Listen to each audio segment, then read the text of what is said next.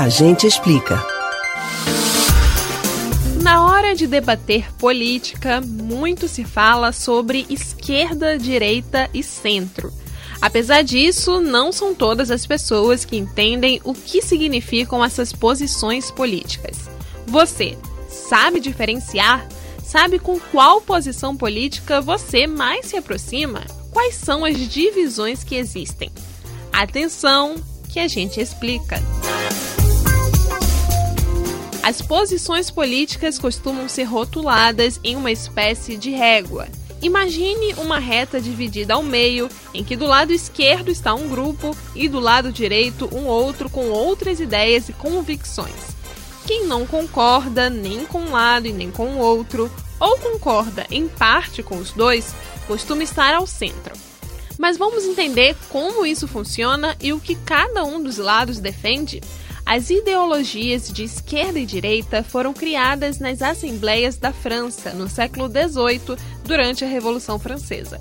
Nessa época, a burguesia procurava, com o apoio da população, diminuir os poderes da nobreza e do clero. Com a Assembleia Nacional Constituinte montada para criar nova Constituição, as classes mais ricas não gostaram da participação das mais pobres e preferiram não se misturar, sentando separadas do lado direito. Desta forma, o lado esquerdo foi associado à luta pelos direitos dos trabalhadores, enquanto o lado direito ao conservadorismo e à elite francesa.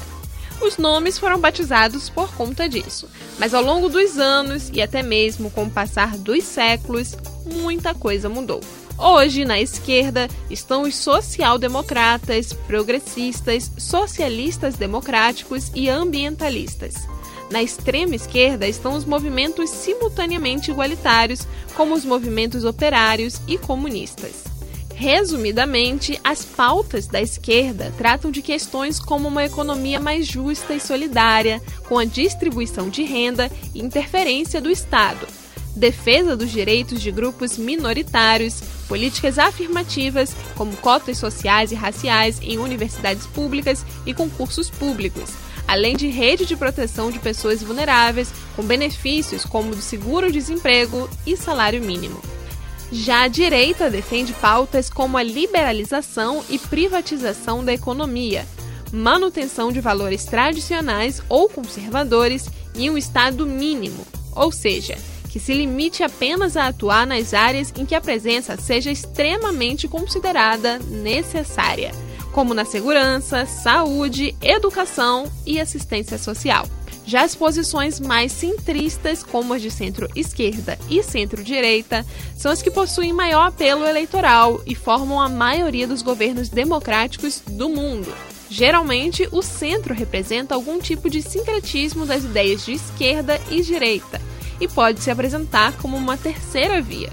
Por isso, pode até conseguir dialogar com eleitores dos dois lados do eixo. Você pode ouvir novamente o conteúdo do Agente Explica no site da Rádio Jornal ou nos principais aplicativos de podcast: Spotify, Deezer, Google e Apple Podcasts. Beatriz Albuquerque para o Rádio Livre.